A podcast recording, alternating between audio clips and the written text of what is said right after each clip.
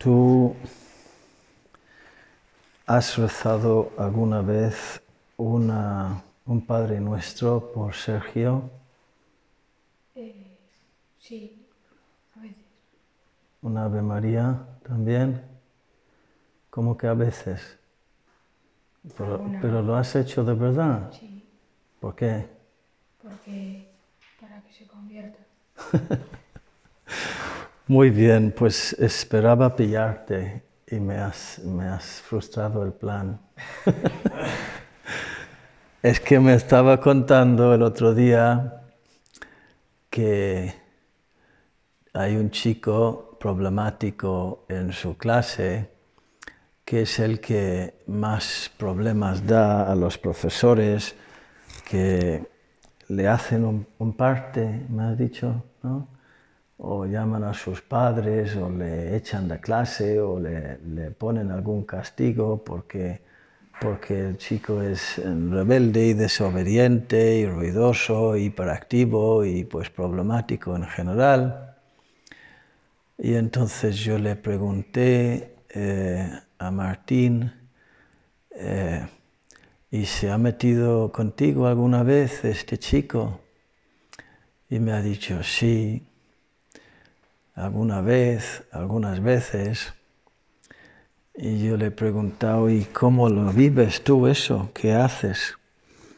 Y él me dijo, eh, a ver, ¿qué me dijiste? Que paso de él, eh, no le hago caso, eh, como si no estuviera, y al ver que no, que, no, que no entro en el juego, que no caigo en la trampa, se aburre y se aleja y me deja en paz, ¿no? Ya más o menos eso.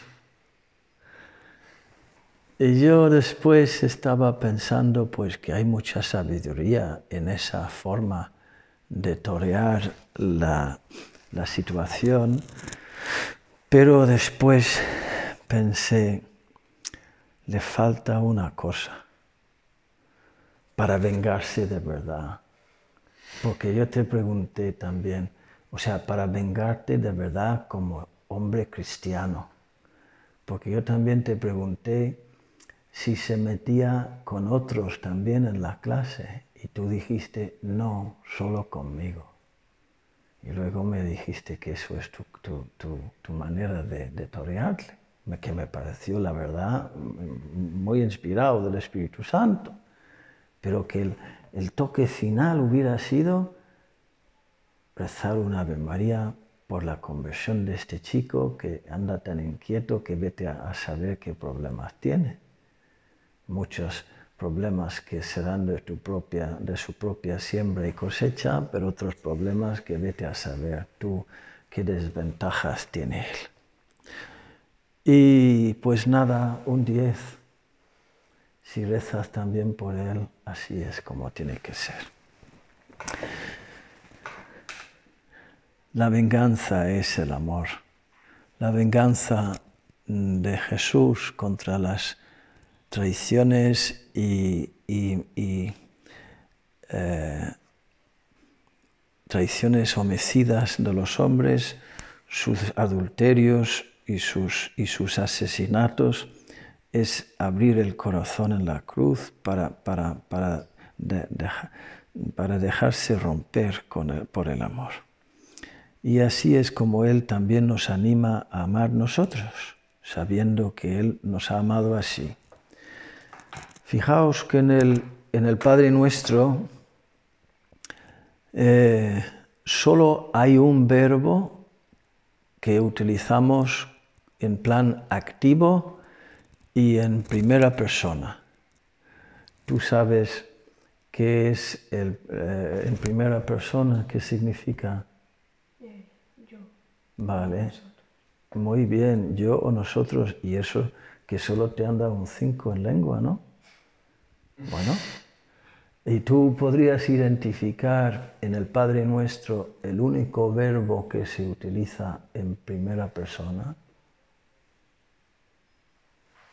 Vas, vas rezándolo por dentro, va- vas a tardar demasiado, ¿eh?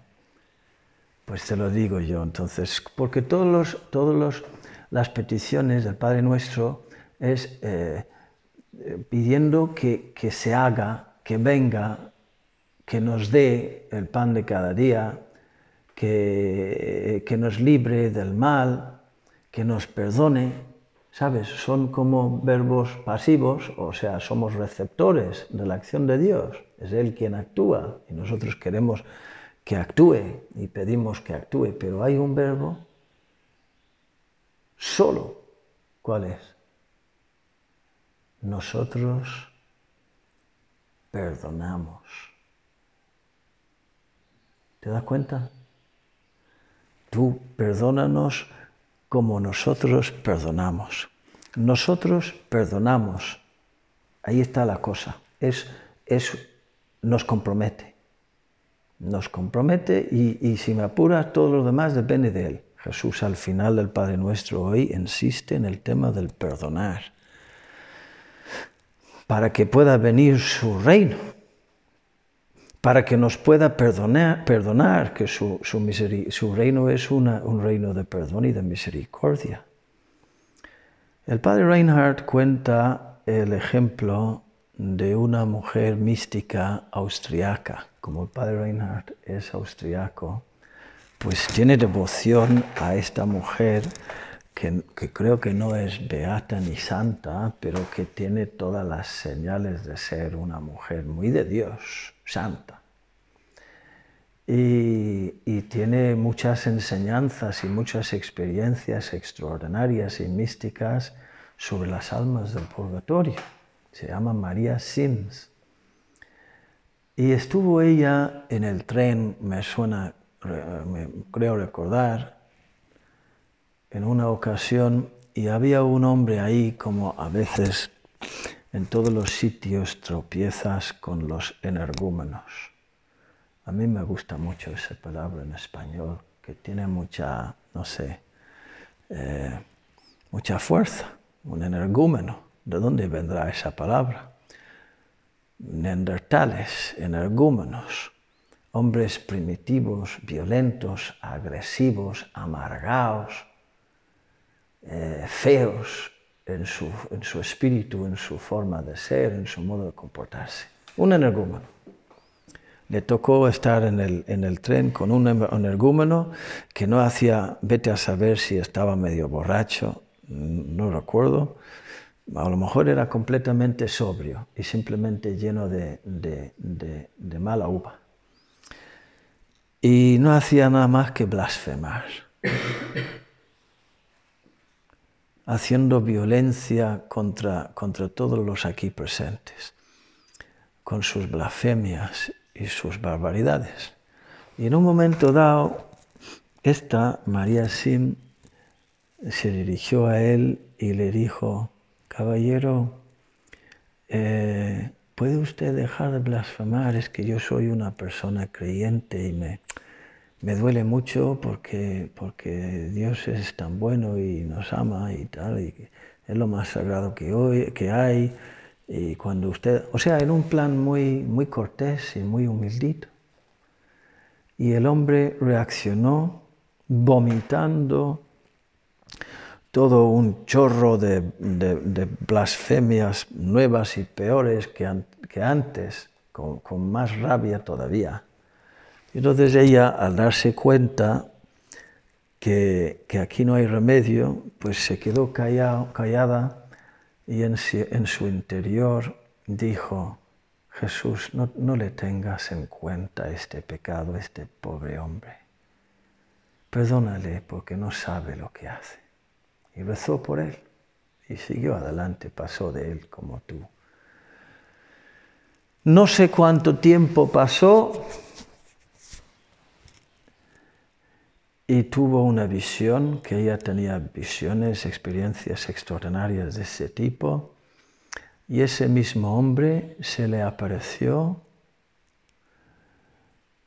llorando y dándole gracias y diciéndole que gracias por esa oración tuya en ese momento el Señor pudo tener misericordia de mí y no estoy en el infierno sino en el purgatorio llorando minuto por minuto todas las barbaridades y blasfemias de mi vida.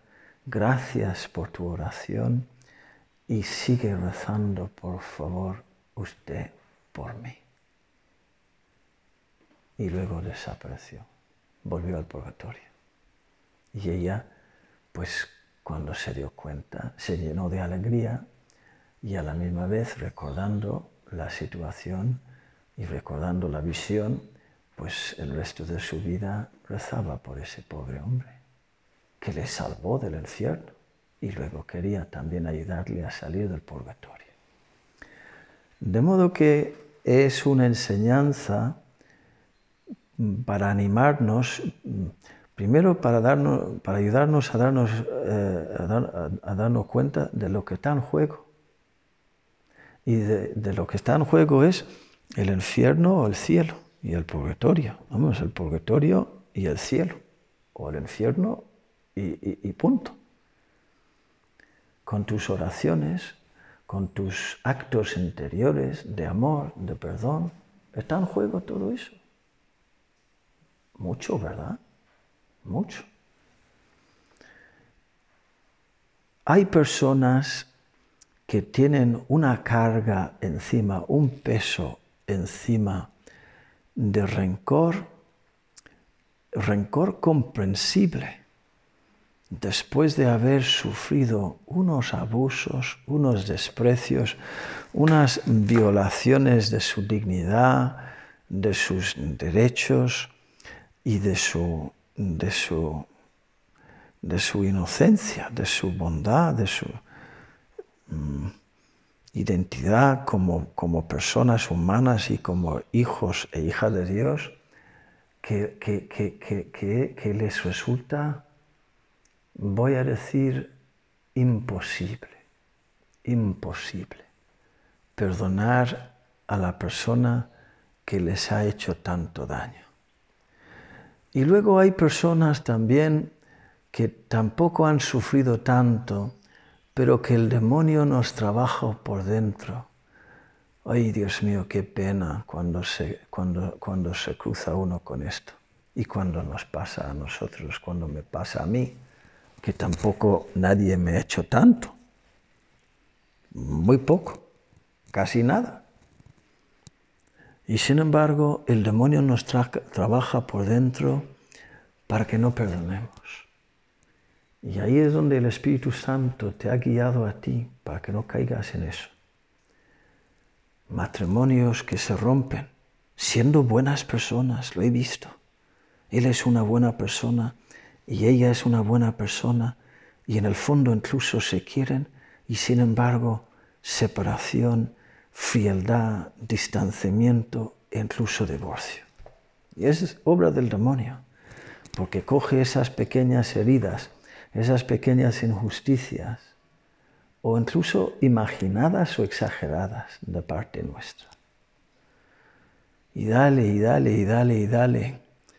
Y, que 15 años después de recibir una, una eh, una negligencia mínima, te lo pueden contar todo, con todos los detalles. Pues ahí está el demonio. Ay, Dios mío.